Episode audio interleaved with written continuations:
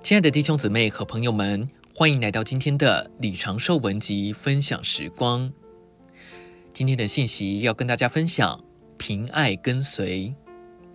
你当献上自己来爱主，没有别的路如此有效，也没有别的路如此稳妥、丰富，如此满了享受。你只要爱他，不要在乎别的事。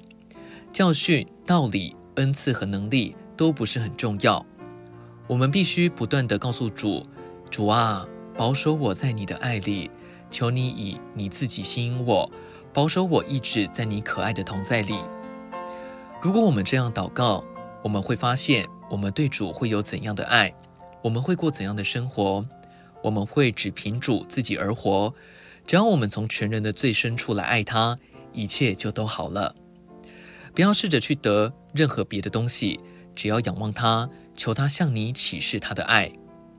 雅各一章四节说：“愿你吸引我，我们就快跑跟随你。”在启示录二章，我们看见教会的堕落开始于失去对主耶稣起初的爱。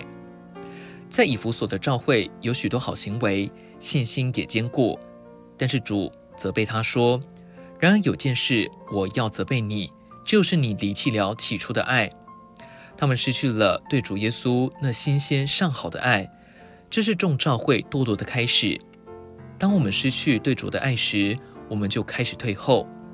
我们必须转向主，跟他办交涉，说：“主啊，怜悯我！